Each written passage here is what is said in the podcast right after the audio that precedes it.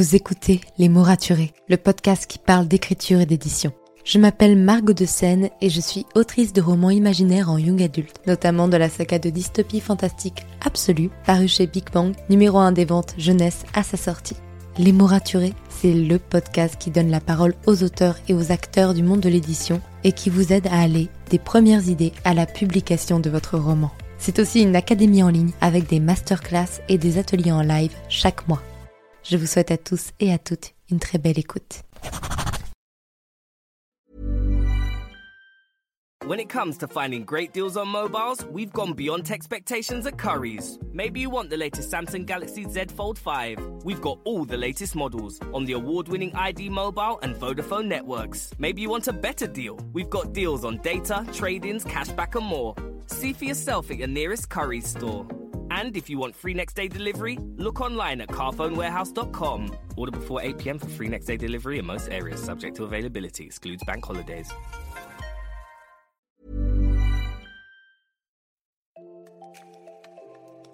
Bienvenue sur Les mots raturés, le podcast qui parle d'écriture et d'entrepreneuriat. Je m'appelle Margot de Seine, étudiante en marketing passionnée par l'écriture depuis l'âge de 10 ans. Dans ce podcast, je vous aide à écrire votre roman en vous partageant mon expérience et celle de formidables auteurs entrepreneurs. Pour recevoir des conseils chaque mardi matin, inscrivez-vous à la newsletter via l'adresse dans les notes de l'épisode. En attendant, prenez votre boisson préférée, mettez-vous à votre aise et bonne écoute. Hey, ravi de vous retrouver pour ce nouvel épisode de podcast. Aujourd'hui, je suis ravie d'accueillir une nouvelle interview avec Maeva Catalano. Maeva se définit elle-même comme une autrice hybride, donc à la fois publiée en maison d'édition et en auto-édition, et également comme une autrice nomade qui vit en ce moment même aux États-Unis pour les études et qui partage sur son compte Instagram tout son quotidien d'auteur. Dernièrement, elle a sorti Panthers Earth. Dans cet épisode, Maeva va nous parler de tout son parcours éditorial, de quelles erreurs elle a pu commettre, que ce soit en auto-édition comme en maison d'édition, et de comment faire pour réussir à gérer les deux en même temps et être un auteur hybride. Je vous laisse tous les liens de son contenu, son podcast, ses romans dans les notes de l'épisode. Bonne écoute. Coucou Maeva. Salut Je suis tellement contente de t'avoir sur le podcast, surtout que ça fait un bout de temps. On doit se capter. Et à chaque fois, bah, il y a les vacances, il y a la rentrée, il y a eu des décalages, il y a eu des cours. Il y a eu... Oh là là, donc à chaque fois on recule, on va bon, une prochaine fois. Donc là, je suis très très contente de t'avoir aujourd'hui. Et euh, pour la petite blague, je tourne ce podcast avec des lunettes de soleil en pleine nuit. Donc si vous l'entendez rire de temps en temps, c'est parce que elle me voit. Oui. Et que moi j'ai pas le choix parce que c'est mes seules lunettes de vue sous la main, enfin que j'ai actuellement sous la main, j'ai oublié les miennes. Donc si vous l'entendez rire, c'est normal. Est-ce que tu voudrais bien commencer par te présenter pour toutes les personnes qui ne te connaissent pas? Bien sûr, bah déjà merci de m'accueillir, je suis très très très contente. Comme tu dis, ça fait un petit moment qu'on devait se capter, donc euh, enfin on y est arrivé. Oui. donc je m'appelle Maeva Catalano, euh, je suis autrice, j'aime bien dire nomade parce que ça en jette un petit peu, euh, mais je suis surtout autrice hybride, donc c'est-à-dire que je suis bah, publiée en édition traditionnelle, mais également en édition bah, indépendante en auto-édition. Ok, great. On va pouvoir commencer avec la première question justement. Voilà, aujourd'hui tu as quatre livres édités. Mmh. Certains sont en auto-édition et euh, il y en a un en maison d'édition. C'était une évidence pour toi d'être une autrice hybride justement, donc de mêler l'auto-édition et les maisons d'édition? Alors pas du tout. Euh, donc, ça a commencé euh, il y a une dizaine d'années, parce que je, je suis vieille, j'ai 25 ans. euh, et du coup, euh, c'était pas du tout une évidence. En fait, euh, malheureusement, à l'époque, donc euh, je vais commencer pour faire un espèce de, enfin, de, de, mettre le contexte. Euh, c'était très ça. différent. Oui, c'était très différent à l'époque. L'auto-édition était pas ce qu'elle est aujourd'hui. Et euh, tout simplement, bah, voilà, il, y a, il y a 10 ans, j'avais 15 ans, donc euh, j'ai commencé à écrire mon premier livre entre mes 13 et 15 ans. Et pour moi, en fait, je connaissais pas l'auto-édition et je pensais pas que c'était une option. Donc euh, c'était vraiment ah ok, on peut faire bah, de l'impression à la demande, mais je vais pas pouvoir sortir mes livres comme ça. Du coup, mon plan originel à l'origine, c'était vraiment de d'être en maison ce qui s'est passé, j'ai eu mon premier roman en maison qui n'est plus publié en ce moment, mais à 17 ans. Enfin, je l'ai signé à 17 ans en tout cas. Euh, et par la suite, je me suis dit, bah, finalement, je vais peut-être pouvoir euh, passer de cette impression à la demande que j'avais fait pour mes amis euh, et moi, en fait, enfin pour mes proches, avec mon premier roman, et véritablement l'auto-éditer. Donc passer d'un côté professionnel. Mais ça, ce déclic s'est fait vers, bah, il y a 3-4 ans, j'ai commencé. Euh, à y penser, mais c'était pas du tout professionnel. On va pouvoir en reparler, mais c'était un ratage complet. mais j'ai beaucoup, beaucoup appris, donc euh, c'est positif au final. ok, ok, ok. Et euh, justement, en fait, quels ont été les préjugés auxquels tu as fait face d'abord avant de faire, avant de parler de des préjugés en tant qu'autrice hybride? Parce mmh qu'on sait que c'est mal vu, mais des deux côtés. Alors, euh, du coup, comme j'ai commencé à envoyer mon premier manuscrit bah, à 14-15 ans, donc euh, quand je dis manuscrit, je veux dire torchon, parce que à l'époque, il y avait vraiment, enfin, il n'y avait pas tous les conseils qu'on a maintenant, donc euh, la mise en page était horrible, il y avait des fautes partout, Antidote, ça n'existait pas, j'avais fait mmh. relire par des gens, mais enfin, c'était vraiment à ne pas faire concrètement. J'en ai honte aujourd'hui, mais ça va. donc du coup, voilà, j'avais ce, côté vraiment amateur quand j'ai envoyé, euh, enfin c'était amateur de tous les côtés quand j'ai envoyé mes manuscrits. Donc j'ai eu que des noms, à part une maison à compte d'auteur, mais on sait très bien pourquoi. Euh, j'avais vraiment pas les fonds hein, pour euh, à 14 ans pour pour payer 2000, 4000 euros ou je ne sais plus combien. Donc heureusement, je n'ai pas du tout signé avec cette maison-là. Mais en fait, il y a eu ce, ce passage au professionnel entre guillemets parce que c'était la première fois où je me faisais épauler par une maison et où il y avait des vraies corrections éditoriales un vrai suivi, un retour de comité et une discussion en fait euh, aussi de qu'est-ce qu'on change, qu'est-ce qu'on garde, etc. Donc les maisons, euh, comme c'était des moyennes, on va dire, des petites à moyennes maisons d'édition avec qui j'ai travaillé, voilà, 17, 18 ans, 19 ans, euh, elles ont été très bienveillantes parce qu'elles savaient que c'était mon premier contrat, contrat pardon, entre guillemets pro. par contre, c'est vrai que d'un point de vue de l'entourage, quand tu dis que tu écris, bah, quand tu es en maison d'édition, tout de suite, tu as une sorte de ça valide un peu ton statut, ce qui devrait pas être le cas. Donc pour la première fois, euh, que ce soit certains de mes proches ou alors voilà des, amis de ma famille, etc. Ah t'es en maison d'édition, c'est trop cool. Comme si ce que je faisais avant n'avait pas d'importance ou euh, ne faisait pas sens en fait, parce que c'était mhm. pas validé par euh, un organisme extérieur. Ok, je vois. Et finalement, le fait de vouloir faire de l'auto-édition, ça t'a amené d'autres préjugés? Oui, euh, je pense que oui. Bah déjà par moi-même au début, parce que c'est un truc qu'il faut beaucoup se déconstruire sur ça. Parce que comme j'ai commencé en une pseudo-auto-édition, parce que vraiment, voilà, c'était pas du tout pro. Euh, ensuite, j'ai eu des contrats, et après de me dire, est-ce que je vais y revenir? Tu vois, t'as un peu ce doute en mode, euh, bah, j'ai eu cette validation extérieure. Euh, est-ce que euh, maintenant je, enfin, est-ce que je l'ai plus? Est-ce que qu'est-ce que ça veut dire sur ma plume? Euh, Et puis est-ce que je peux en vivre? Est-ce que si? Enfin, tu vois, il y a tous ces doutes qui, par rapport à notre, comment dire, notre statut en tant qu'auteur, autrice, où tu dis bon bah, est-ce que je suis pro? Est-ce que si j'ai pas un logo d'une maison, est-ce que mon, mon, livre vaut quelque chose? Donc j'ai dû vraiment me déconstruire sur ça et me poser des propres questions. Donc il y a déjà ça, et encore une fois, d'un point de vue euh, communauté, on va dire tout ce qui est réseaux sociaux, les gens sont tellement bienveillants, ça c'est trop cool quand on est en auto-édition, même que ce soit Bookstagram, etc. Les gens se comprennent, il y a beaucoup de, de clubs, on va dire des groupes sur Facebook aussi, donc euh, j'ai pas eu de problème d'un point de vue des collègues, entre guillemets. Euh, par contre, ouais, encore une fois, voilà, tout ce qui est proche, etc. Au début, pour l'instant, je suis auto-édité que via KDP, parce que c'est plus pratique pour moi. Et euh, tu as un peu euh, ce côté, ah, le grand méchant Amazon, ou alors, euh, ouais, mais en fait, si t'envoies juste Amazon, il n'y a, y a, pas, y a pas quelqu'un pour valider, tout le monde peut être auto-édité, donc ça vaut rien. Et ça, c'est difficile de faire comprendre aux gens qu'il bah, y a un travail monstre derrière. et que dans mon expérience, parce que ça dépend bien évidemment, bah, j'ai beaucoup plus travaillé sur mes livres auto-édités que sur mes, mes livres en maison d'édition. C'est pas du tout le même processus. Oui, parce que finalement, quand tu es auto-édité, tu fais tout de A à Z. Donc, euh, bien sûr, le roman de base, comme pour une maison d'édition, mais les corrections, les couvertures, euh, et également les envois presse, la communication, tout ce genre de choses que tu, auxquelles tu penses pas forcément quand tu es en maison d'édition. C'est ça, totalement. Et puis, bah, j'avais déjà fait un petit peu de communication parce que comme j'étais en... Alors, une erreur aussi, euh, pour, pour remettre le contexte, c'est que pendant un moment, j'avais pas de compte euh, auteur. Donc, c'était très compliqué aussi, même en maison d'édition, de communiquer autour de ça parce que j'avais que mes comptes euh, enfin, perso, donc Instagram, etc. Et comme j'avais un peu cette honte d'écrire, donc c'est un peu bizarre comme concept, mais t'as pas envie que tes amis ou que ta famille sachent au début, bah, je faisais pas vraiment la pub. Donc, la maison faisait la pub de, son côté.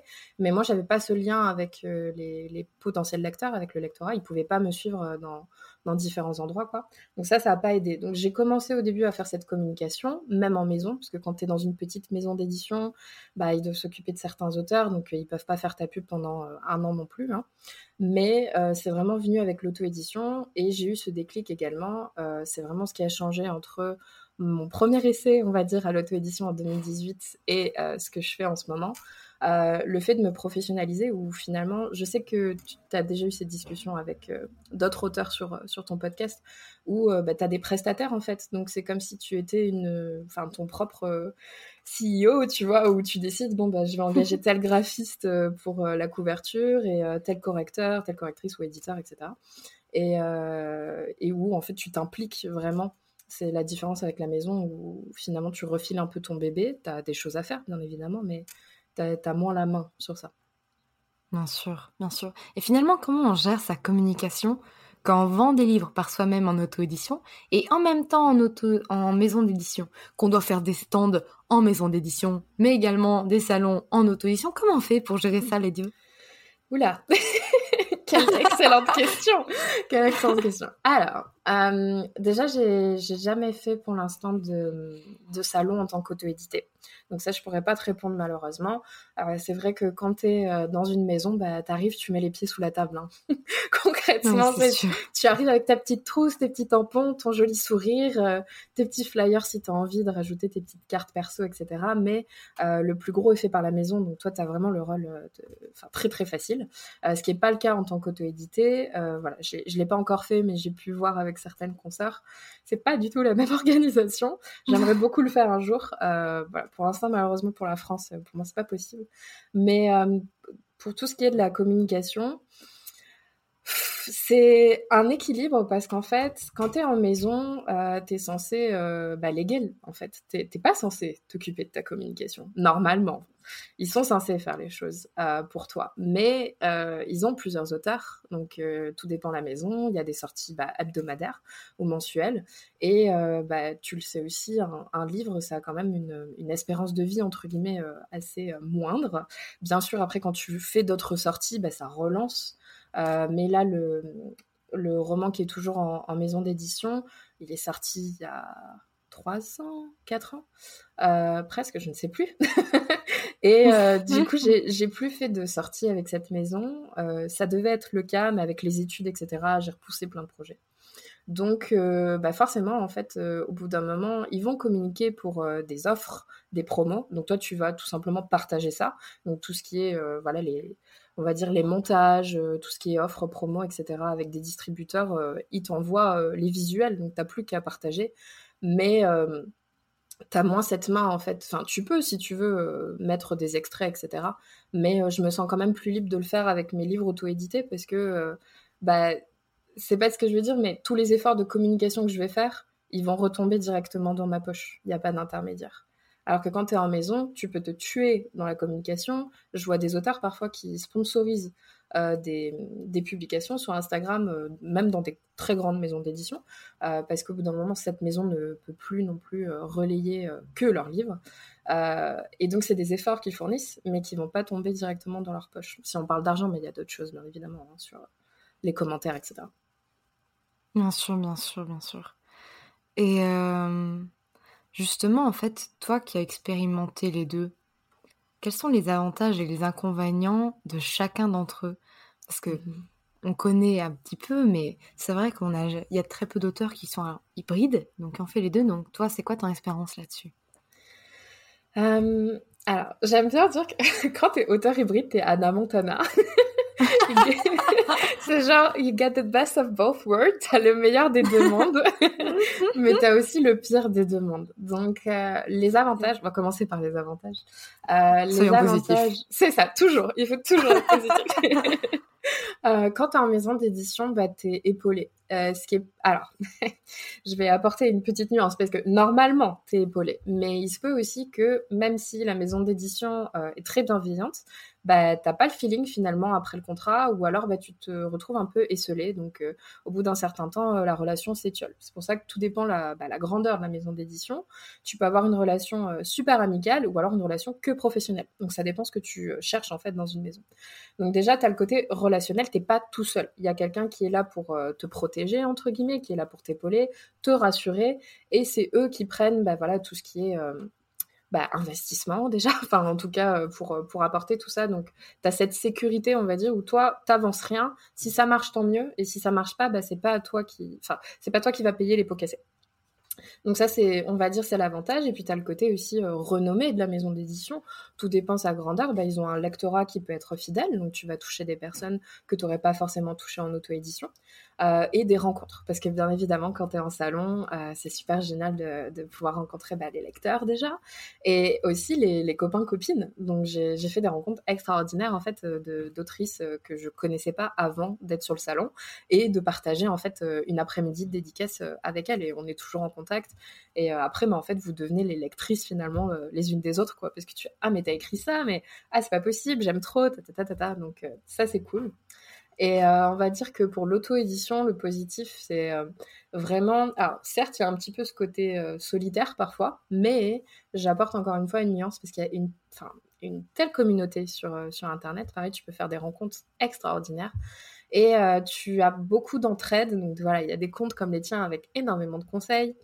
Euh, et tu as ce côté, oui, je te fais de la pub au passage, parce que c'est vrai.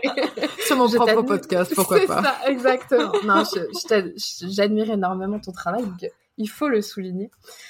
euh, c'est gentil. C'est normal, c'est vrai. et quand tu es auto-édité, tu as, vraiment ce côté euh, bah, finalement valorisant, parce que tu as, as certes les doutes parce que tu n'as pas cette validation extérieure, mais où tu dis, euh, c'est un peu genre en latin, ipse feci, tu vois, c'est moi qui l'ai fait, j'ai tout drivé de A à Z, et euh, tu as un petit peu cette valorisation, voilà, cette fierté à la fin. Ok, ok, ouais, je comprends, je comprends. Et euh, si tu devais choisir entre les deux, AE ou ME Ah ah ah ah, ah. Euh, Alors ça... oui, voilà. euh, ça change énormément. On aurait eu ce, ce podcast il y a six mois, je t'aurais dit ME. Parce que j'étais fatiguée, j'avais beaucoup de choses à faire. Et, euh, et c'est à prendre en compte quand tu es en, en auto-édition. Donc je t'aurais dit non, j'en ai marre. Euh, j'ai envie de, de, larguer le bébé à n'importe qui finalement et qu'on s'occupe de moi, qu'on me dorlote.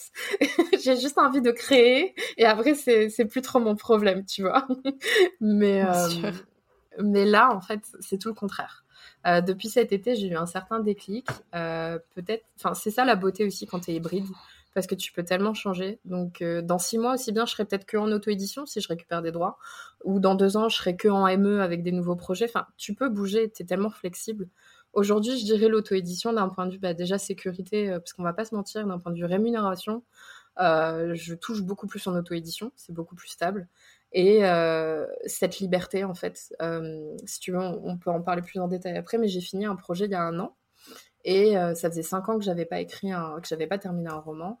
Et j'ai perdu, entre guillemets, enfin, j'ai pas perdu un an, mais j'ai pris un an, voilà, pour euh, me décider si ça allait être en auto-édition ou en, en, édition traditionnelle. Et euh, j'ai eu des réponses, certes négatives, bah, j'en ai une aujourd'hui, après huit mois. mais j'ai eu des réponses positives. Moi, c'était hier, donc. tu vois, on va pouvoir en parler, on va pouvoir genre se consoler l'une l'autre.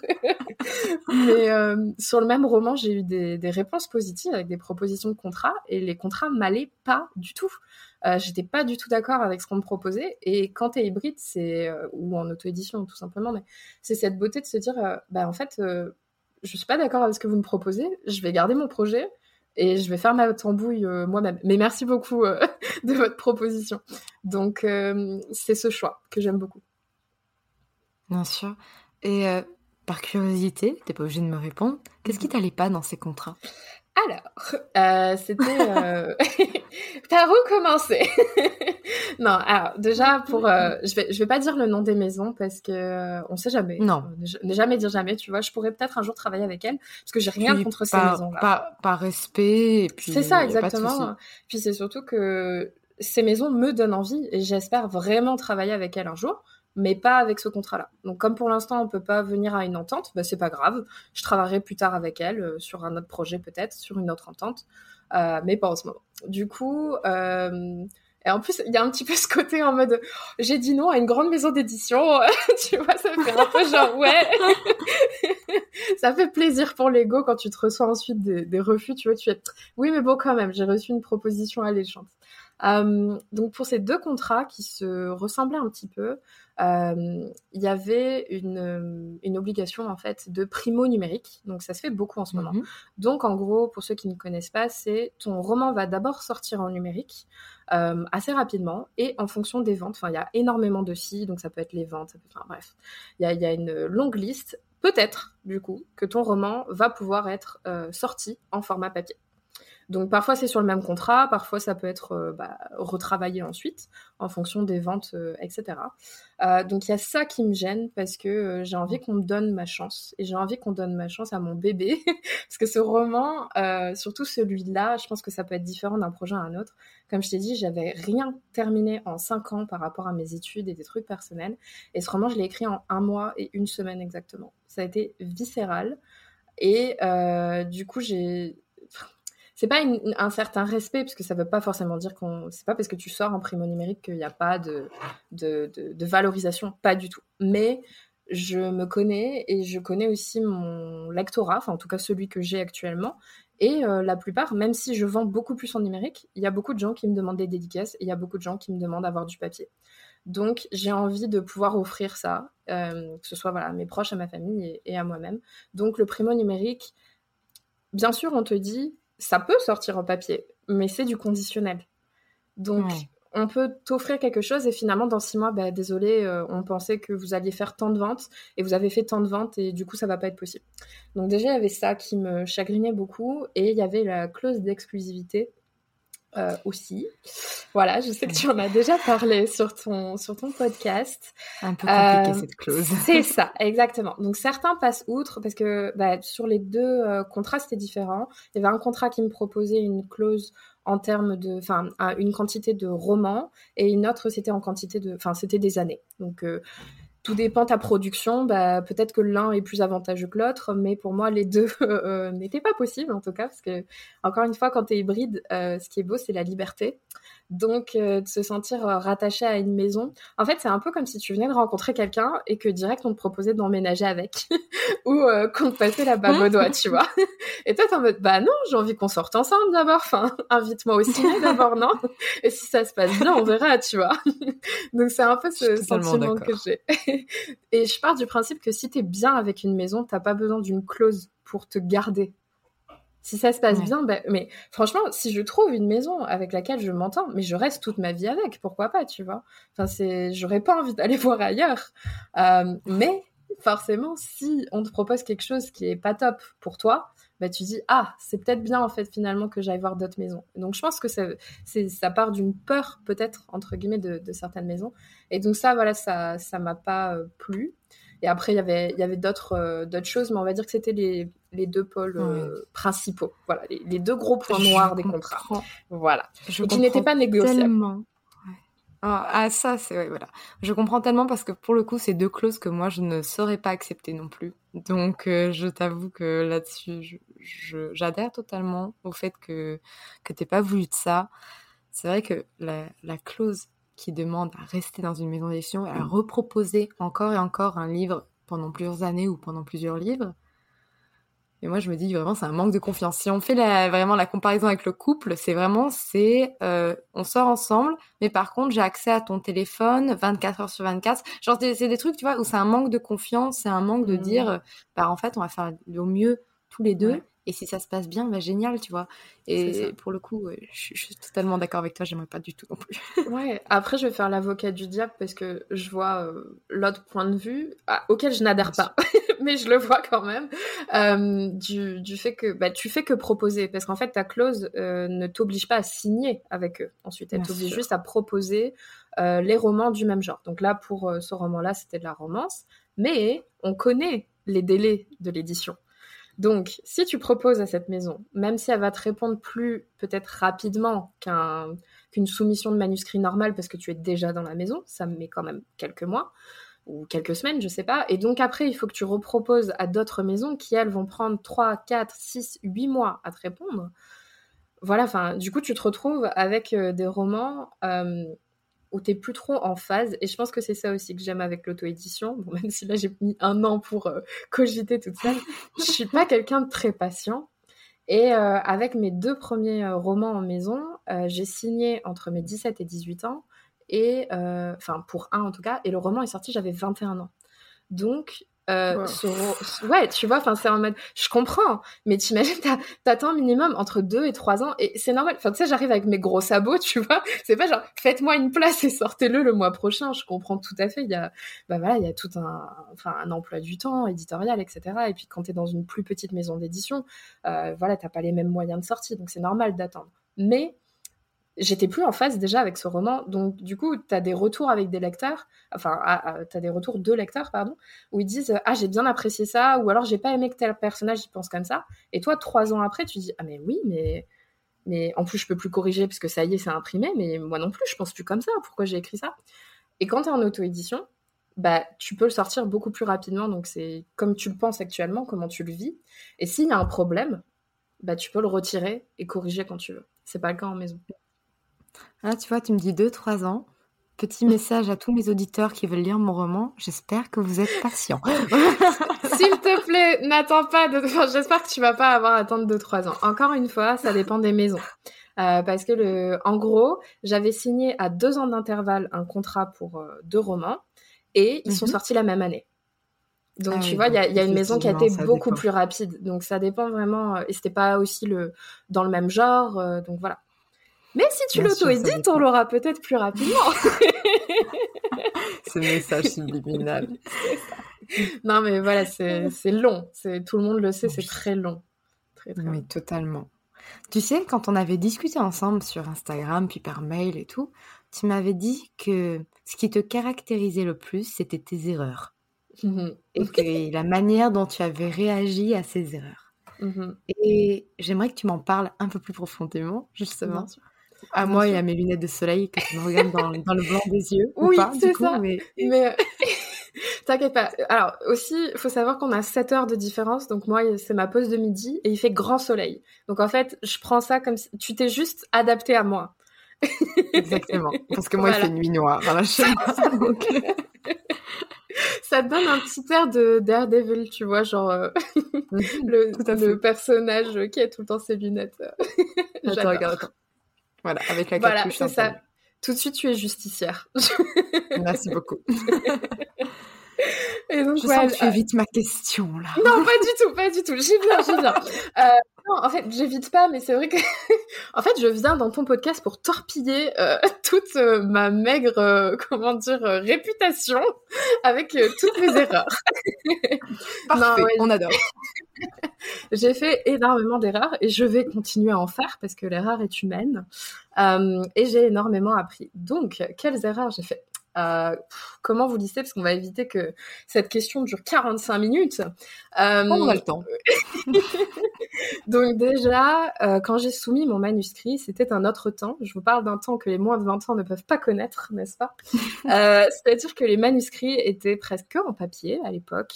donc j'ai eu que des lettres. En fait, du coup, c'est trop cool d'un côté parce que toutes les lettres de refus que j'ai reçues, et j'en ai reçu, elles sont toutes en papier. Et euh, pour la plupart, elles n'étaient pas manuscrites, mais l'adresse en tout cas était manuscrite ou elles étaient signées par euh, le directeur voilà de de, bah, de collection, etc. Donc euh, ça, je trouve ça trop précieux. C'est ça, c'est ça. Même si c'est négatif entre guillemets, c'est différent qu'un simple email. Tu sais que l'email là, moi que j'ai reçu hier, je compte le mettre sur un Word, l'imprimer et l'accrocher au-dessus de mon bureau. Mais franchement, c'est ça. Je sais pas si tu connais. Alors, c'est un de mes films préférés qui s'appelle euh, Not Another Happy Ending. C'est avec Karen Gillian. Et euh, en fait, c'est sur une autrice écossaise. Mhm. euh, et le, elle, bon, elle va avoir une histoire d'amour avec son éditeur qui est un acteur français. Euh, je me rappelle plus son nom. C'est Weber son nom de famille, je me rappelle plus. Donc il y a du français dedans. Et en fait, elle a un mur, donc elle a un miroir où elle met toutes ses lettres de refus. Et du coup, pour lui, c'est la première lettre euh, de, bah, du coup euh, positive qu'elle reçoit. Et donc, euh, elle sait pas où le, le, mettre sur son miroir au début, parce qu'elle a tous ses lettres de refus, tu vois. C'est et euh, j'aime beaucoup ça. Donc, déjà, film extraordinaire, très très drôle. Et ça parlera à tous les auteurs parce qu'elle a des manies d'écriture très particulières. donc ça, c'est cool. Franchement, à un moment, elle écrit nue, tu vois. Enfin, il y a des trucs vraiment rocambolesques, mais qui, qui, plairont beaucoup. Donc, ça, ça peut être, c'est ça, ça peut être des conseils peut-être. Donc je comprends tout à fait. Euh, et donc à l'époque, euh, voilà, j'avais envoyé mes manuscrits qui étaient, comme je l'ai dit tout à l'heure, des véritables torchons. Euh, donc aujourd'hui, ne faites pas ça. Faites corriger. Regardez un peu sur internet ce qui se fait, ce qui se fait, ce qui se fait pas. Vérifiez parce que j'avais envoyé à tir larigot, on va dire. donc il y avait des maisons finalement qui, bah, qui étaient trop jeunesse. Euh, d'autres qui étaient pas assez parce que mon premier roman était un roman young adulte euh, fantastique. Euh, donc ça allait pas parfois en fait. Donc il m'envoyait un message en mode bah merci on l'a bien reçu mais ok genre vu mais on pourra jamais vous publier quoi. C'est c'est pas pour nous vous êtes trompés. J'ai eu des réponses très très bienveillantes je pense de par mon jeune âge. J'avais reçu des, des réponses. Je me rappelle des éditions Nathan notamment qui avaient été super détaillées et super encourageantes en disant vous avez fait vos armes avec votre roman, on va pas le prendre, mais renvoyez-nous un manuscrit dans quelques années. Et ça, j'avais trouvé ça trop cool qu'ils avaient pris le temps de, de, vraiment m'envoyer voilà, une réponse détaillée. Donc, en gros, préparez-vous. Euh, bah voilà, tu avais eu aussi Lucie Castel euh, de l'ICAR sur ton podcast. Il existe maintenant des formations ou euh, des écoles, entre guillemets, il existe moult podcasts, articles de blog pour vous préparer aux soumissions. Et c'est ça qui va faire la différence. Donc déjà, ça, c'était les grosses erreurs que j'ai fait entre mes 15 et 18 ans. Ne pas être préparé à ça. Ensuite, pour tout ce qui est... Je te fais une, une liste en... Allez On y va. Euh, Pour tout ce qui est auto-édition, j'étais pas prête, en fait, non plus. Donc, en gros, euh, j'avais eu cette première saga que j'ai écrite entre mes 13 et 17 ans, que j'avais entre gros gros guillemets auto-édité pour moi et mes proches. Donc euh, il doit y avoir cinq personnes hein, qui ont ces éditions. C'était pas pro, euh, que ce soit les tirés n'étaient même pas les bons dans les dialogues, donc la mise en page n'allait pas, la couverture n'allait pas, enfin il y avait rien qui allait concrètement. Mais je la chéris quand même parce qu'il y a plein de petites anecdotes par rapport à ces histoires-là. Et en 2018, je me suis dit, enfin 2017-2018, je me suis dit, ok, tu as des livres qui sont sortis en maison d'édition, mais tu n'arriveras pas à tourner la page tant que cette saga ne sera pas publiée pour moi, pour toi et pour les quelques petits lecteurs de mon entourage qui voulaient connaître la suite. Et donc, euh, j'ai fait une campagne Ulule euh, pour euh, refaire le tome 1. Donc, je voulais passer par un diffuseur, donc pas par Amazon, etc. Donc, pas directement un imprimeur, etc., mais un diffuseur. Donc j'avais pas la transparence que, j'ai aujourd'hui. Et j'ai voulu trop faire. Donc déjà, tu vas me dire, Maëva, pourquoi? J'ai voulu sortir deux formats différents. Pourquoi? Je ne sais pas. Personne m'a dit que c'était une mauvaise idée. Mon livre n'était pas encore sorti. Tu sors un format poche ou semi-poche quand tu as déjà un lectorat, quand ton premier format a fait, a fait des ventes. Pourquoi tu veux Et après, tu t'étonnes que ton grand format ne se vende pas. Mais forcément, les gens vont acheter le petit format qui est beaucoup moins cher. Enfin, ça n'allait pas. Donc, euh, vraiment. Donc déjà, il y a ce côté de vouloir trop, trop faire et en même temps. Donc, de sortir deux formats en même temps, ça n'avait aucun sens. Personne ne m'a conseillé. Euh, j'ai voulu trop faire aussi toute seule. Donc, euh, comme euh, je, je, finissais mes études à ce moment-là, non, je, je, finissais même pas mes études. J'étais en année sabbatique entre ma licence et mon master. Donc, euh, moi, je, mhm. de base, je suis boursière. je travaillais à plein temps, etc. Mais j'avais pas les moyens à ce moment-là euh, de vraiment investir. Donc, j'ai essayé de faire des trucs avec des bouts de chandelle. Ne faites pas ça non plus parce que, voilà, même si ma mise en page était beaucoup plus pro, ben, comme j'avais pas pu m'offrir une graphiste, euh, j'aime beaucoup mes couvertures, je les ai fait moi-même, mais euh, je me débrouille pas mal sur Photoshop, etc.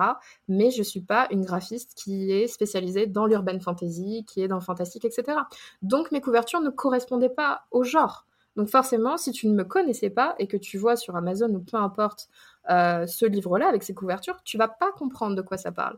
Donc je pouvais pas parler aux vraies personnes. Donc déjà il y avait ce côté un petit peu de, de cible. Donc euh, et comme je voulais trop faire toute seule, bah forcément tu prends du retard sur pas mal de choses. Et j'avais mal étudié, j'avais mal lu mon contrat avec mon diffuseur. Je ne sais pas comment c'est passé, je pense que c'était une petite clause, mais je me suis retrouvée avec beaucoup euh, d'exemplaires sur les bras. Euh, même si euh, la campagne Ulule avait été un succès, donc j'avais pu distribuer ce que j'avais à distribuer, tout ce qui était du coup les petites récompenses, bah, parce que forcément quand tu, tu, participes à un Ulule, bah, tu vas avoir en cadeau peut-être, je sais pas, un marque-page en plus, une carte postale, etc. J'avais essayé d'étudier ça, mais c'était pas au point. J'avais voulu faire trop de choses en même temps, j'étais pas accompagnée.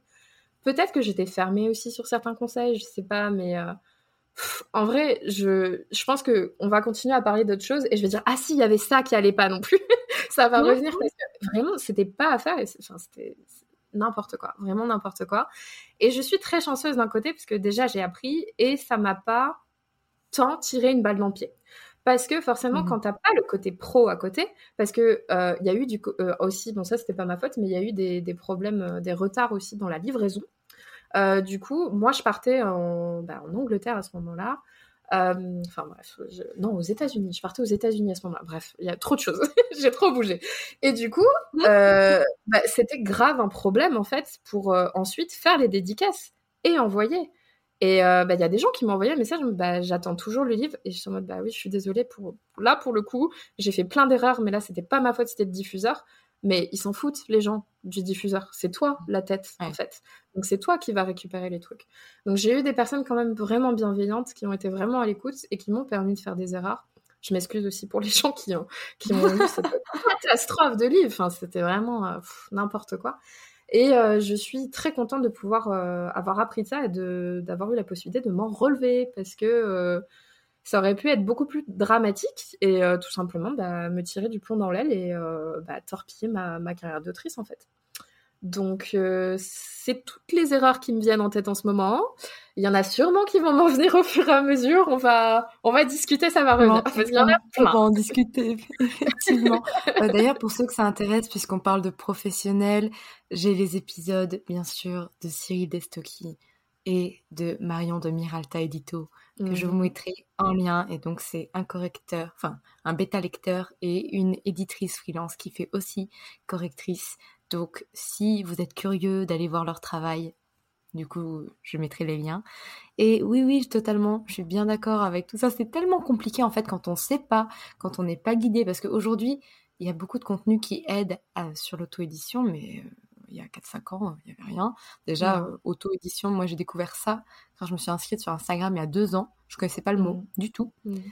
Euh, et, donc vraiment, c'est... Euh, oui, c'est encore tout nouveau, c'est encore tout frais. Et ouais, c'est sûr que faire des erreurs, j'imagine qu'il y a de quoi faire. Euh, tu m'avais aussi parlé de pas avoir de site web, si je oui, me souviens oui. Alors ça tombe bien parce que je sais pas toi, mais je, je, je connais quelqu'un qui est en train de lancer une formation sur les sites web. Je sais pas si tu la connais. Elle s'appelle Margot Dessen. ouais, le sujet m'intéresse. C'est ça. alors ouais, j'avais ni site web ou alors j'avais une ébauche de site web, euh, mais qui est... j'avais même pas de nom de domaine. Tu vois, c'était avec le point WordPress, etc. Qui est très bien, très bien. C'est pour un quand c'est un début, ça va. Mais il faut, il faut monter d'un niveau très rapidement. On va dire ça comme ça. C'est la différence entre un blog et entre site auteur. Donc euh, j'avais vraiment une ébauche pareille qui était faite avec les moyens du bord. Euh, j'avais pas du tout investi du coup dans, dans, bah, dans avec une j'allais dire graphiste, mais non, enfin, euh, quelqu'un qui... Je n'ai pas le mot, comment on dit les gens qui s'occupent des sites web? Web un web développeur, un web designer. Ça. Oui, exactement, c'est ça. Donc euh, ça c'est venu après justement quand je où je me suis dit non mais en fait ça va pas. Pareil, je sais bidouiller des choses mais c'est pas mon métier, j'avais pas le temps. Donc ça a vraiment changé quand je me suis dit non, bah, je vais appeler quelqu'un dont c'est le métier, je vais lui dire ce que je veux et ça ira mieux. Euh, et j'avais pas non plus de compte, comme j'ai dit tout à l'heure, de réseaux sociaux. J'avais une page Facebook, il me semble, mais Facebook euh, maintenant c'est quand même une autre génération. Euh, donc euh, Allez bah, Désolée, hein. j'ai une licence de com, j'ai un master en marketing. Moi, Facebook, c'est mort. Hein. non, mais je comprends tout à fait. Mais en fait, moi, c'est que j'ai commencé avec ça parce que quand j'ai, en fait, j'ai commencé ma page Facebook quand je commençais à écrire. J'avais 13 ans. Donc c'était avec un autre nom. Je modère mes propos, ça dépend de la génération qu'on vise. Voilà, exactement. Des vingtenaires des, ou des adolescents, c'est mort. Si on vise un public de, de, de 50 ans, c'est pas mort, c'est le bon endroit. Donc, je modère mes propos. 50 ans, je dirais quand même 40, quand même 35, 40, parce que tu vas vexer des oui, c'est vrai, 35, 40, excusez-moi. Mais euh, je suis désolée, hein, non, non, mais totalement, totalement. Donc, du coup, ça, c'est un, un, truc à prendre en compte. Euh, tout dépend de la cible. Et du coup, bah, bon, là, je vais changer aussi, parce que je change un petit peu de trajectoire, mais en tout cas, pour cette saga-là, euh, c'est du jeunesse, donc ça n'avait pas de sens d'être que sur Facebook et je pense que ça venait aussi d'un déclic. Euh, il fallait en fait que je me trouve légitime moi-même. Et quand j'ai commencé à me trouver légitime moi-même, je me suis dit, les autres vont me trouver légitime, donc je peux avoir mes propres comptes réseaux sociaux. Parce que je suivais beaucoup, beaucoup. Certes, avec Bookstagram, mais je suivais des comptes auteurs. Et pourquoi moi j'en avais pas Parce que en fait, j'avais pas confiance en mes écrits. Et euh, donc ça, c'est une grosse erreur et à ne pas faire parce que comment j'avais des cartes de visite, mais j'avais pas de site internet et j'avais pas de compte. Mmh. Enfin, c'est pas possible, tu vois. Enfin, c'est, tu t'essayes d'être pro d'un côté, mais tu l'es pas de l'autre et tout va ensemble. Tout va ensemble. Tout à fait. Tout à fait, tout à fait. Puis en plus, le fait d'avoir ton propre site internet, j'imagine que c'est plus facile pour gérer tout ce qui est dédicace, ce genre de choses, parce que au moins ça passe directement par toi.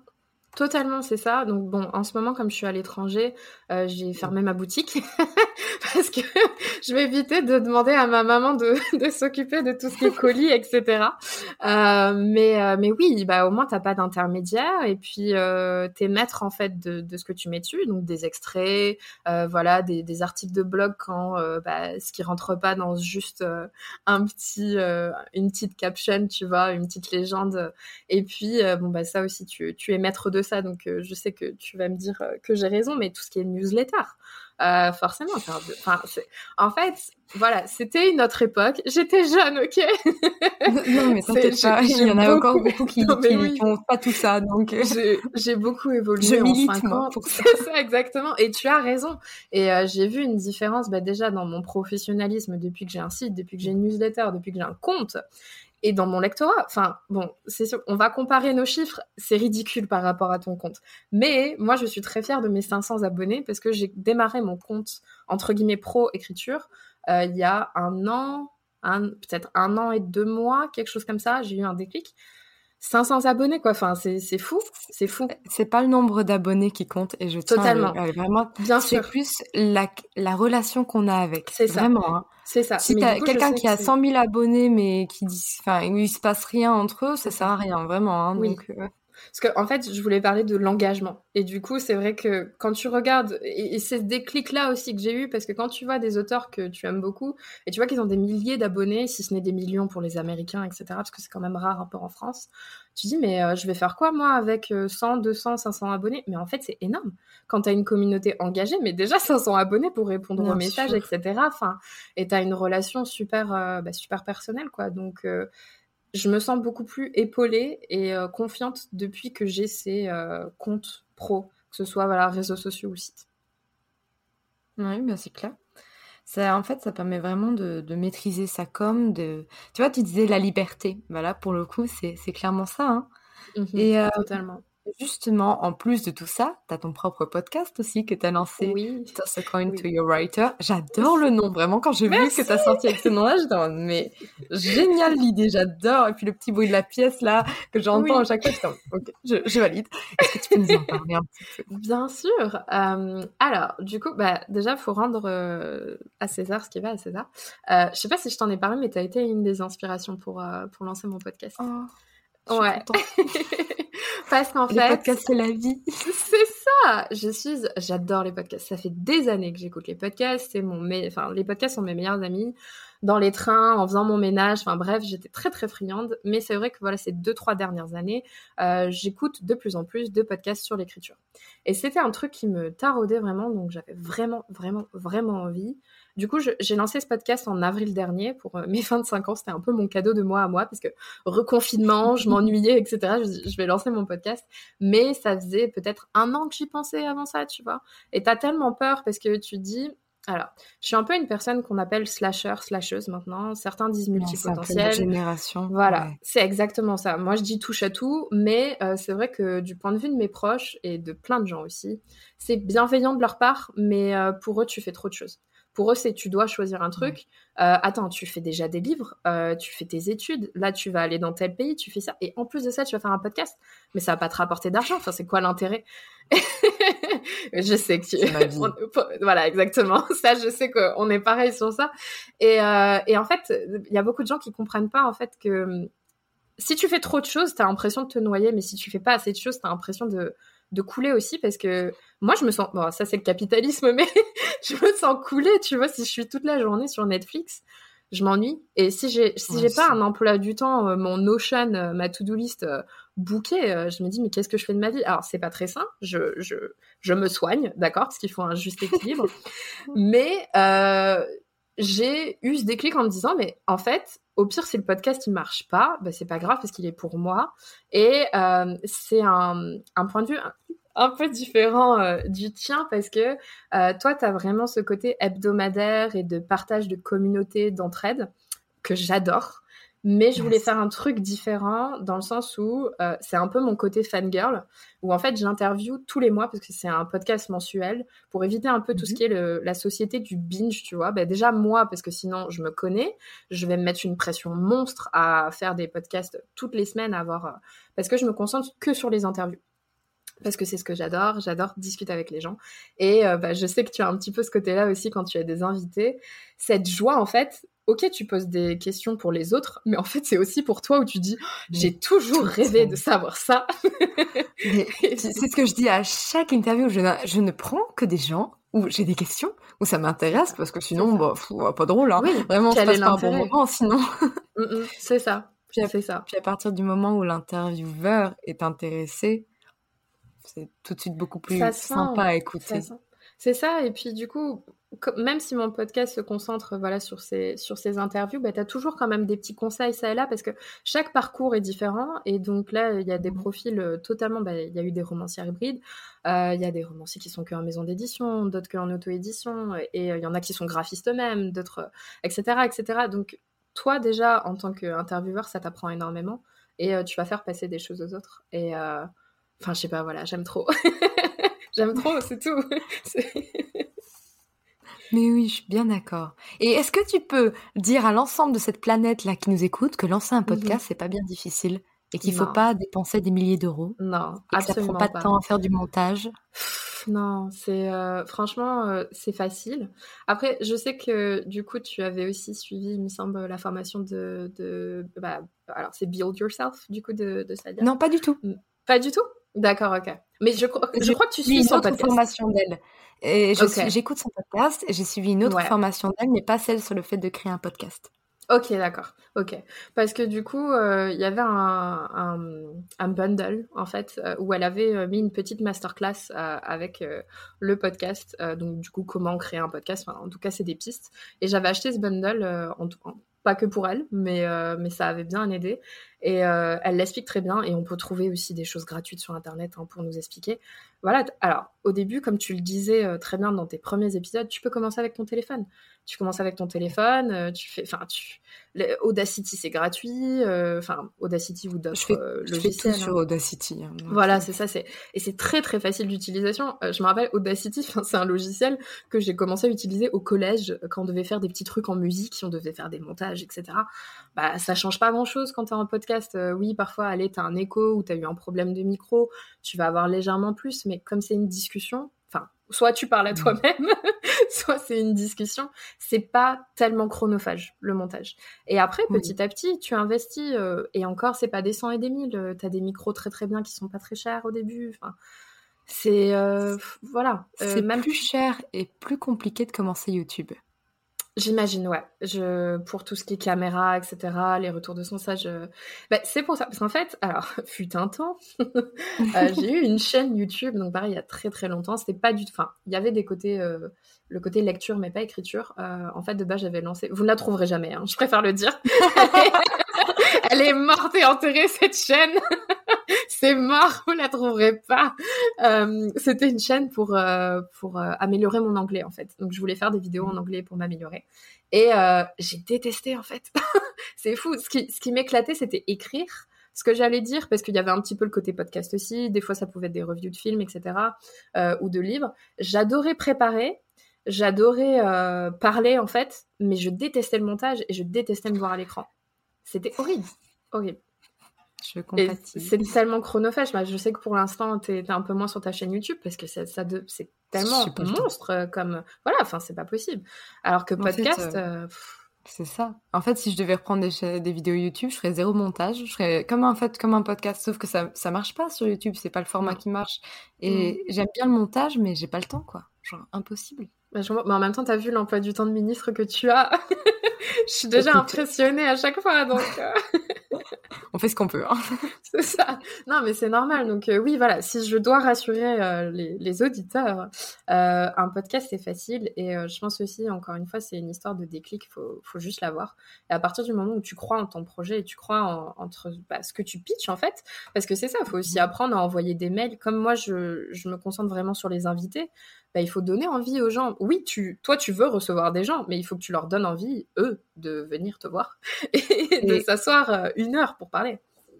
Et au-delà euh, de d'avoir son propre podcast, participer à des podcasts, c'est cool aussi parce que, enfin, nous deux, on n'est pas les seuls podcasts écriture. Il y a des super podcasts qui font plein de choses différentes.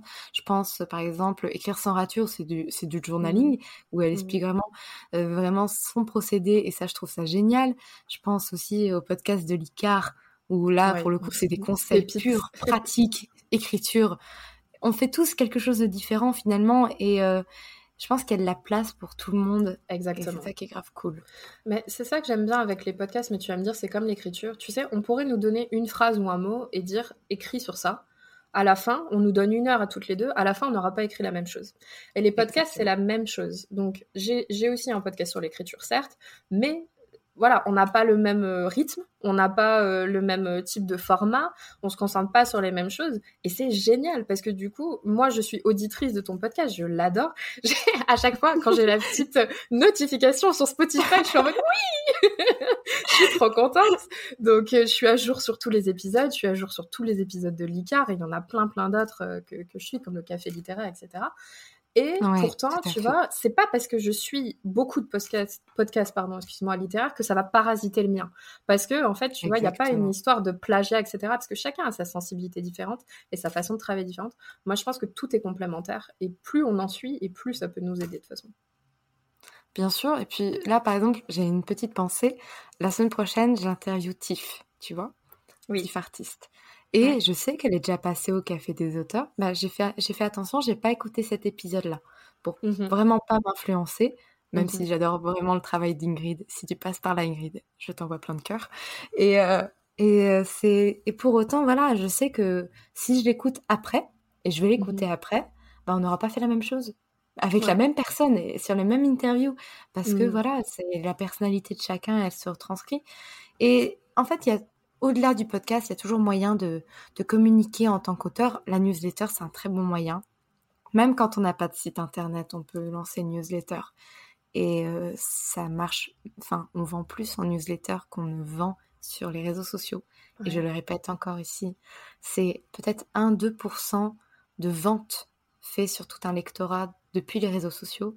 Ça mm. peut monter à 7 à 10% sur les newsletters. Et c'est pas négligeable.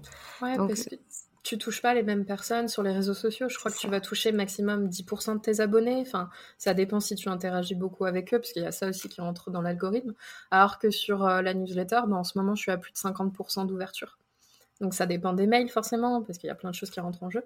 Mais du coup, bah, voilà, tu as un écart de minimum 40% dans euh, je vais toucher euh, les gens. Et euh, je sais, alors je sais plus où j'ai entendu ça. Ça, c'est sûr, c'est sur un podcast et sûrement sur une formation, mais ah, je crois que c'est sur The Bee Boost que tu es la seule personne à, à voir 100% de ton contenu.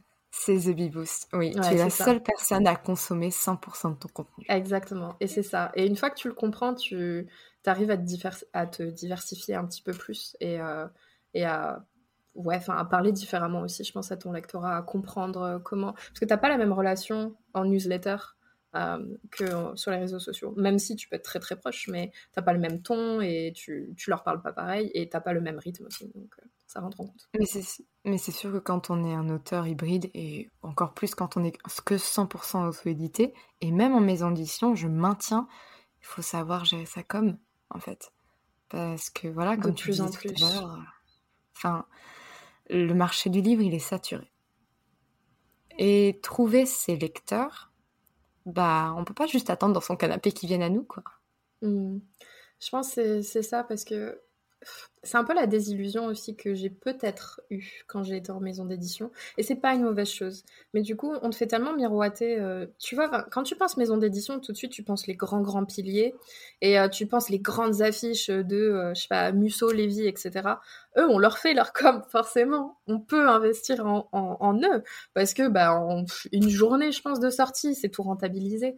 Quand t'es dans, es un petit auteur qui débute, qui n'a pas encore fait ses preuves, ou alors que t'es dans une maison qui est beaucoup plus modeste, bah, ils n'ont pas forcément tout le temps l'argent de faire des pubs euh, sur Amazon, euh, sur les réseaux sociaux. Et aussi, ils veulent être un minimum égalitaire. Donc, ils vont pas faire ta pub enfin, que à ton roman pendant trois mois et rien dire euh, sur l'auteur d'à côté.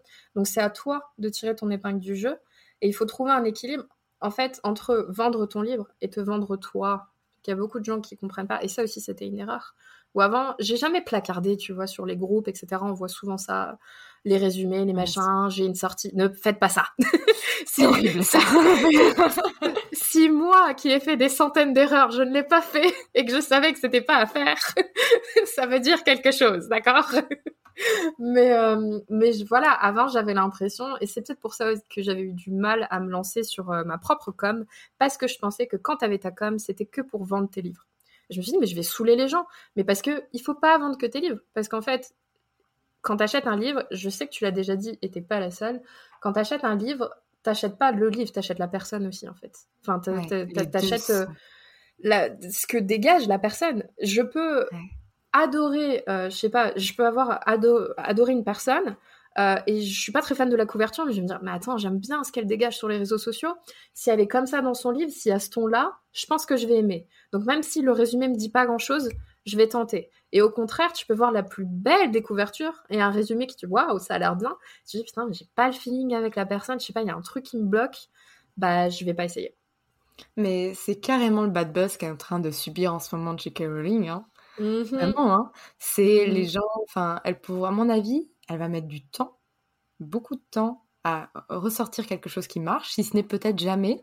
Les Harry Potter, c'est différent parce que les gens ont, une relation avec cette saga qui est, qui est importante, mais moi je le vois bien, ils mettent tous les efforts possibles au monde à chaque sortie nouvelle de J.K. Mmh. Rowling, et j'ai pas l'impression que ça prenne quoi. C'est, je sais pas, ouais, parce que après elle avait, elle avait sorti sous d'autres noms.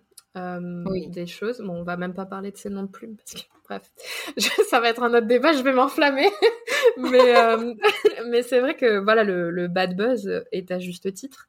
Et euh, je peux comprendre qu'il y ait des gens et une nostalgie. Enfin, on est notre génération et même celle d'avant, celle d'après, mais voilà, notre génération, c'est vraiment la génération Harry Potter. je crois que t'es pouf, pouf souffle, c'est ça? Oui. Ouais. Moi, je suis Serdaigle et euh, ah. du coup, ouais, je représente. Et tu vois, c'est un, truc. Bon, il y a des gens qui sont pas fans, mais quand tu demandes à, n'importe qui c'est quoi ta maison, bah les gens euh, en moyenne ils savent, tu vois, parce qu'ils ont fait les tests. Et t'as grandi. Enfin, alors, je pense qu'en France, il y a J.K. Rowling et il y a Pierre Bottero. Hein, de l'influence, c'est vraiment, on, en avait discuté. Il y a énormément d'auteurs de notre génération qui ont commencé grâce à Pierre Bottero. Mais en règle générale, bah voilà, bah pareil. Je, je pense que je lirai pas et je n'écrirai pas sans lui. Réellement, oui. réellement. Et euh, je pense un de mes seuls regrets, malheureusement, voilà, puisqu'il nous a quittés, c'est de ne pas avoir pu le rencontrer. Euh, mais j'ai une dédicace de lui parce qu'un ami euh, était allé à une, une, séance de dédicace et il m'avait, il, avait pris mon troisième tome du coup de la quête des Willen qui était mon, mon préféré et il me l'a fait signer. Donc j'ai les mots, j'ai l'écriture de Pierre Bottero, mais j'ai jamais pu le voir en vrai. Et pour moi, c'est un de mes grands regrets aussi, mais je comprends pas pourquoi c'est pas édité dans plusieurs langues. Enfin, je crois qu'il va avoir la série d'animation qui va l'être en anglais également, Mais il y a des choses, je me dis, mais ça aurait tellement de succès, en fait. Tellement de succès. Je comprends pas. bon, après, ça, c'est tout ce qui est les notions de droit, etc. Voilà, c'est un autre débat. Mais euh, donc, oui, J.K. Rowling, je, je, comprends totalement le bad buzz et à juste titre, mais je comprends aussi la nostalgie des gens parce que là, il y a plein de gens qui se réjouissent euh, parce que ça y est, les films, ça fait 20 ans que c'est sorti, en tout cas les premiers. Euh, tu peux ne pas être d'accord avec un auteur et c'est ça où il y a tout euh, le truc est-ce qu'on sépare ou pas? Moi je sépare pas et je je, je, veux plus acheter de J.K. Rowling et je réfléchis à deux fois quand je veux acheter des produits dérivés parce que ça va aussi dans sa poche donc, euh, je préfère aller euh, sur Etsy, sur des gens où c'est des produits dérivés, mais pas officiels, entre guillemets. Et il y a plein d'autres euh, plein d'autres choses. Parce que j'ai pas envie de donner mon argent à des personnes voilà, qui, qui, pensent ce genre de choses. Mais en même temps, je me suis construite avec son univers. Il y a beaucoup de gens qui sont un peu dans ce pseudo-déni, entre guillemets, et je peux le comprendre te dire, j'adore les livres, et les livres auront toujours une place très très importante dans mon cœur. Mais aujourd'hui, je peux pas fermer les yeux sur la personne qui les a créés. Et c'est pour ça vraiment que quand vous communiquez, en fait, vous êtes aussi important que vos livres. Et euh, je le vois bien hein, personnellement quand je reçois des messages. Enfin, c'est des messages adorables. Vraiment, vous m'envoyez de l'amour, les gens, mais c'est impressionnant. Où on, me dit, on me parle autant de mon livre que de moi. Et c'est là où, vous, là, au moment de faire votre com, vous êtes important. Vous êtes important, mais autant que vos livres. Vraiment. Et, euh, et vous pouvez pas passer à côté de votre personnalité, de qui vous êtes, parce que ça rentre en compte dans l'achat d'un livre. Pas toujours, mais ça rentre quand même en compte. Genre, c'est un plus, et c'est un plus très important. Et je pense que c'est là aussi où on voit ceux qui sont vraiment. Bah, toi, tu es authentique sur les réseaux, ça se sent, tu es authentique. Ça se transfère dans ta voix quand tu parles dans les podcasts et quand tu es dans les. Tu fais tout ce qui est story. Enfin, tu as, vraiment une douceur, j'adore, et c'est très reposant et euh, très motivant. Enfin, c'est inspirant, voilà. Et je pense que c'est pour ça que tu as une telle communauté également. Voilà, tout, bah, les lectures que tu as eues sur Wattpad, parce que les gens, il y a communiquer et communiquer. C'est-à-dire que si c'est communiquer et être faux, les gens vont le sentir. Et c'est pour ça que parfois on a des feelings bizarres avec certaines personnes. Alors que quand tu es authentique et que tu te montres bah, vulnérable parfois, bah ouais, comme tu as fait, tu as reçu euh, hier euh, une réponse négative et tu l'as partagée et en retour tu as eu une, une vague d'amour parce que bah c'est pas seulement en fait c'est genre c'est même plus que ton livre c'est genre notre livre entre guillemets tu vois ce que je veux dire parce qu'il y a une communauté et c'est pour ça que tu as cette attente et que tu es épaulé par des gens. Mais je pense que les auteurs qui font ça de façon générale c'est important tu vois. Enfin j'ai fait des études de com donc c'est pour ça que j'aime bien en parler mais le personal branding c'est pas juste un phénomène de mode en fait. C'est donc le personal branding, c'est le fait d'avoir sa marque personnelle rattachée à son nom, mais au-delà de ça, c'est le fait de identifier une marque à une personne ou en tout cas à une personnalité. Et euh, et par exemple, moi je vois bien genre je achète, ils font des stories où ils montrent les équipes qui sont derrière, tu sais, moi j'aime bien suivre génial, ça. Génial. Et c'est ça marche, ça marche parce que ça met un visage humain de l'autre côté euh, de, du téléphone. Et mmh. euh, c'est vrai que moi, j'aime bien suivre aussi ton contenu. Je trouve que le podcast, c'est génial là-dessus parce que tu entends la personnalité de quelqu'un. Et euh, c'est encore plus flagrant qu'un post qui parle juste du livre, qui est très bien. Déjà, faire cette démarche-là, c'est génial. Mais c'est encore plus flagrant d'avoir du contenu qui parle de soi. Mmh totalement. Totalement. Et c'est ça que les gens vont vouloir parce que si tu placardes tout le temps tes livres sur tes publications, les gens ils en ont marre. Et enfin, c'est bien de mettre des extraits, je le fais aussi, de mettre des avis, peu importe. Et de rappeler, bah, ouh, mon livre il est là, au fait, si vous l'avez pas vu, parce que, parce que comme tu peux pas toucher tout le monde, il faut faire des, des rappels de temps en temps, parce que c'est pas les mêmes personnes qui vont être touchées par ces publications. Mais euh, je sais que pour l'instant, là où il y a les plus de j'aime, même si encore une fois ça se quantifie pas au nombre de j'aime, etc. Mais mes publications qui marchent le plus, euh, c'est des euh, publications où euh, bah, on me pose des questions, donc pour une FAQ, ou alors je pose des questions, ou alors où je leur raconte ma vie. Bah là, voilà, pour le boulot cette année scolaire, je suis aux États-Unis. Et quand j'ai parlé un petit peu, bah, que ce soit mes déboires de passeport ou ce genre de choses, bah, ce qui me rend humaine, en fait, j'ai eu énormément de retours. Énormément de retours. Parce que c'est ce qui intéresse les gens. Ou le fait que tu aies trouvé du pain. J'ai ça, c'est bon. oui, alors, oui, ça, ben ça, tu vois, c'est euh, le nombre, c'est le genre de story euh, où j'ai le plus de réponses.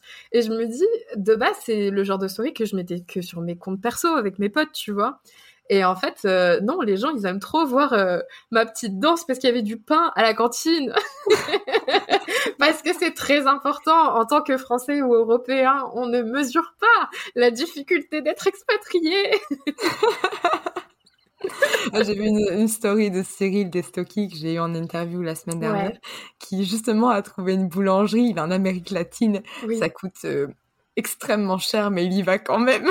Je lui ai envoyé un message justement parce que j'ai répondu à sa story où j'ai dit je connais je connais cette douleur mais c'est le prix du bonheur. C'est exactement ce que je lui ai dit parce que c'est genre 3,99 la baguette ou 4 euros alors que enfin c'est ici inimaginable tu vois. mais tu le payes quand même parce que c'est c'est un peu la bah tu vois c'est genre la Madeleine de Proust quoi la baguette le quignon etc. Enfin c'est culturel mais euh, du coup, enfin, et c'est un truc, c'est une discussion que j'ai vachement avec mes élèves aussi, parce que pour euh, la petite histoire, je suis à la fois étudiante en ce moment et à la fois ce qu'on appelle associée de langue, donc c'est euh, language assistant. Donc je suis prof de français euh, assistante dans une fac aux États-Unis en ce moment, et du coup, bah, il y a toute cette discussion culturelle, et j'ai l'impression que les Américains, oui, ils sont attachés à certaines choses, notamment de, de, manière culinaire, on va dire, mais les Français ont Genre, la première fois que j'ai trouvé une baguette ici, mais ma coloc m'avait pris en photo parce que j'avais les yeux qui brillaient, quoi. Enfin, c'était genre, il y a du temps, vous vous rendez compte. C'était vraiment genre, je vais pouvoir déjeuner le matin. c'est clair, c'est clair. Dis-moi, genre vraiment, j'adore parler de tout ça. Est-ce que tu, tu, pourrais me parler un peu de tes futurs projets? Genre là, de ce qui arrive, parce que c'est vrai que c'est compliqué avec les études, mais tu viens de sortir là dernièrement ton roman. Qu'est-ce qui va se passer ensuite? Alors, du coup, euh, là vient juste de sortir, bah, il y a deux jours, le deuxième tome de ma saga Angel Heart, qui est donc la réédition de, tout ce qu'on a parlé d'avant. Euh, et je voulais euh, de base sortir le troisième tome d'ici la fin 2021. Enfin, c'était le but de base, mais j'ai pris du retard sur le tome 2 par rapport, voilà, mon, mon travail et tout. Donc, le troisième tome et dernier tome sortira. J'ai déjà la couverture, etc. de près, mais ça sortira début 2021, je pense en janvier. Et du coup, il sera enfin temps pour moi de tourner la page et euh, je suis trop contente parce qu'en fait, si j'ai ressorti euh, cette euh, saga, parce que jamais 203, hein, c'était le troisième essai, et je m'étais dit, ok, soit c'est la bonne, et si c'est pas la bonne, mais t'arrêtes les frais, parce qu'il faut, faut passer à autre chose au bout d'un moment. Euh, donc je l'ai fait par respect bah, pour mon moi de il y a 10 ans, la petite lectrice qui avait pour rêve de sortir un roman, pour les lecteurs qui avaient commencé, et pour mes personnages qui m'ont accompagné en fait pendant 10 ans. Donc ça devient un peu tes potes, c'est un peu bizarre, mais les auteurs comprennent quand tu as des personnages dans ta tête pendant, pendant très longtemps, tu, tu leur dois ça. Euh, et donc, euh, même si j'aime énormément et toujours le fantasy, le fantastique, euh, on n'en a pas parlé tout à l'heure, mais pour donner le contexte, ce qui a été publié en maison d'édition, j'ai publié une dystopie. que, dont j'ai récupéré les droits. Pour l'instant, je prévois pas de la ressortir tout simplement parce que maintenant j'ai du recul. Je l'ai écrit à 17 ans, entre mes 17 et 18 ans, donc il y a 6 ans. Je déteste la fin. Je déteste la ah. fin. Donc si je la ressors un jour, il faudra retravailler. Mais là, par exemple, je l'avais écrit à la troisième personne et au passé. Aujourd'hui, troisième personne, je garderai peut-être, mais le passé, je pense pas. Donc tu vois, il y aura tout un travail de réécriture. Donc pour l'instant, je, le garde de côté. J'avais sorti une chiclit, donc c'est entre guillemets la littérature féminine, euh, donc une comédie romantique en fait. Donc pas, enfin, il y a une différence entre la romance et la comédie romantique. Donc c'était vraiment plus axé sur l'humour léger avec de grosses ça? Ouais, c'est ce qu'aujourd'hui on appellerait un peu le feel good, parce que voilà, les, les, les genres et les, les, tags, on va dire, les étiquettes changent un peu. Et donc là, ça fait plus d'un an, parce que en fait, j'ai des phases euh, de, de, lecture et donc d'écriture. Ça fait plus d'un an que je suis assez habitée par euh, ce qu'on appelle la romance. Bah, euh, on peut appeler ça new romance, mais la new adulte, donc euh, mmh. pas bah, adulte entre guillemets. mais c'est pas de la littérature érotique, donc c'est un, un, juste milieu euh, et c'est ce qui m'appelle un peu en ce moment. Donc euh, j'ai fini euh, un roman qui s'appelle pour l'instant Coffee First parce que c'est sur un groupe de musique qui s'appelle Coffee First. Le titre va changer. voilà, j'ai eu ce déclic. Je sais que je vais l'auto-éditer, donc j'aimerais énormément l'auto-éditer. On va en reparler, mais voilà, début 2021, donc il faut que je laisse le temps à mon troisième tome de vivre. Le but, c'est pas de faire des sorties tous les mois, donc on va espacer. Et là, j'étais sur un manuscrit aussi de, de New Adult, de romance, qui se passe aux États-Unis, en Californie. Et ça, si j'arrive à l'auto-éditer, pour le coup, ce roman que je suis en train d'écrire, je sais qu'il sortira en, auto-édition. Je ne l'enverrai pas en maison. Il est fait pour ça. C'est ça. Des fois, tu as des feelings où tu dis, ah, je vais peut-être essayer pour ce roman, mais le manuscrit sur lequel je suis en ce moment, j'en suis à la moitié. Euh, il sortira en auto-édition, c'est sûr. Parce que je sais que par rapport voilà, au thème et par rapport à ce que je veux en faire, euh, il rentrera pas forcément dans certains codes, enfin pas entièrement. Euh, donc je veux le protéger et euh, je veux le sortir en auto-édition. Donc même si je suis hybride aujourd'hui, mon plan, ça serait dans les années à venir à rester en auto-édition. Mais j'ai toujours des objectifs avec des maisons. Donc, c'est-à-dire que j'ai un ou deux buts avec des maisons que bah, tout simplement je vise. Si ça marche, tant mieux. Si ça marche pas, c'est pas grave. Euh, et je veux beaucoup plus me professionnaliser. Finalement, j'ai commencé euh, l'auto-édition professionnelle en août dernier. Euh, enfin en tout cas ma, première sortie, même s'il y a la communication qui a commencé avant, euh, la, sortie était en août 2021 euh, et ça me fait un bon complément pour l'instant. Et le but, bah, ça serait de développer ça pour en faire mon métier, quoi. Donc à voir. Ouais. Ok, d'accord. Et justement, si tu devais donner trois conseils à un auteur qui aimerait devenir hybride, donc s'auto-éditer et passer en maison d'édition en même temps, ce serait quoi? Mmh euh, déjà, bien choisir ses maisons, parce que toutes les maisons ne se valent pas. Euh, et pas, je parle pas en notoriété, mais je parle voilà en feeling. Parce que si tu es en maison, c'est parce que tu te sens bien avec la maison. Si la maison, elle t'apporte rien, reste en auto-édition. Donc il faut savoir camper aussi sur ce que tu veux négocier ou pas. Donc c'est savoir dire non en fait. Et comprendre que il y a autant de valeur à être en auto-édition qu'en maison d'édition. Donc c'est pas parce qu'on te propose un contrat que tu dois l'accepter et c'est pas pour ça que tu dois plier. Donc si tu as des valeurs et que tu veux refuser certaines choses, tu les refuses et tu pourras faire presque aussi bien ou peut-être encore mieux tout seul entre guillemets en auto-édition. Euh, ensuite, bien t'entourer. Euh, donc, euh, si tu veux aller en auto-édition, forme-toi. Forme-toi. Il y a plein de façons. et délègue parce que c'est bien de vouloir faire seul, mais l'auto-édition ne veut pas dire forcément tout seul. Ça veut dire que c'est toi qui drive, c'est toi le chef, certes, mais ça ne veut pas dire que tu vas tout faire de tes petites mains. Donc, euh, avoir ce déclic. Et je dirais aussi, euh, un petit peu se travailler sur, euh, sur toi-même, ou sur soi-même en règle générale, pour comprendre en fait que bah, il y a des bons côtés, il y a des mauvais côtés des deux côtés, donc il faut les accepter et être prêt à partager ça autour de toi et à dire euh, mes romans en maison d'édition n'ont pas plus de valeur que mes romans en auto-édition. Ok, bah ça me semble super bien. Est-ce que tu as un dernier mot pour la fin avant qu'on termine? Bah écoute, euh, non, euh, juste je voulais te remercier parce que voilà, j'ai déjà dit, j'ai énormément d'admiration pour ce que tu fais, donc je suis très très très ah, heureuse euh, d'être là. bah, je vais dire ce soir parce que pour toi c'est ce soir. Et ouais, bah, j'aurais plaisir de, continuer euh, à te suivre et je lance officiellement euh, une, invitation. C'est-à-dire que moi, pour l'instant, je, je reçois que des personnes qui sont publiées, donc en édition traditionnelle ou en auto-édition. Donc dès que tu publies bah, absolue. La porte est très grande ouverte. Je, t'accueillerai avec plaisir pour, pour parler de, ton parcours que je trouve passionnant. Eh ben écoute, j'accepte avec plaisir l'invitation et je la garde sous mon oreiller en attendant que, que ça vienne. D'ici 4-5 ans, tu sais, peut-être, on sait jamais. mon Dieu J'espère pour toi que ce sera avant quand même. S'il te plaît, les gens vont mourir d'attendre autant de temps sinon. je vais les tuer avec des teasers. En tout cas, merci énormément. Je mettrai tous tes liens dans les notes de l'épisode. Donc si vous voulez voir ce que fait Maëva, n'hésitez pas à aller voir. Et encore merci pour tout ça. Merci à toi, merci beaucoup.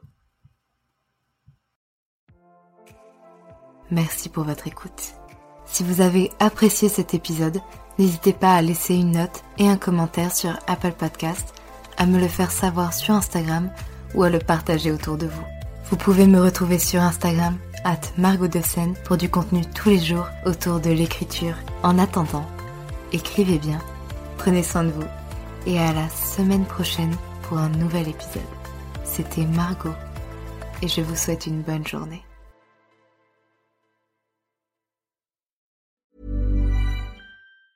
When it comes to finding great deals on mobiles, we've gone beyond expectations at Curry's. Maybe you want the latest Samsung Galaxy Z Fold 5. We've got all the latest models on the award winning ID Mobile and Vodafone networks. Maybe you want a better deal. We've got deals on data, trade ins, cashback, and more. See for yourself at your nearest Curry's store. And if you want free next day delivery, look online at carphonewarehouse.com. Order before 8 pm for free next day delivery in most areas, subject to availability, excludes bank holidays. Merci pour votre écoute. Pour soutenir le podcast, n'oubliez pas de vous abonner et n'hésitez pas à laisser une note et un commentaire sur votre plateforme d'écoute préférée. Vous n'imaginez pas combien cela aide le podcast. Retrouvez toutes les actualités du podcast sur le compte Instagram les.mots.raturés et en newsletter. À très bientôt pour un nouvel épisode.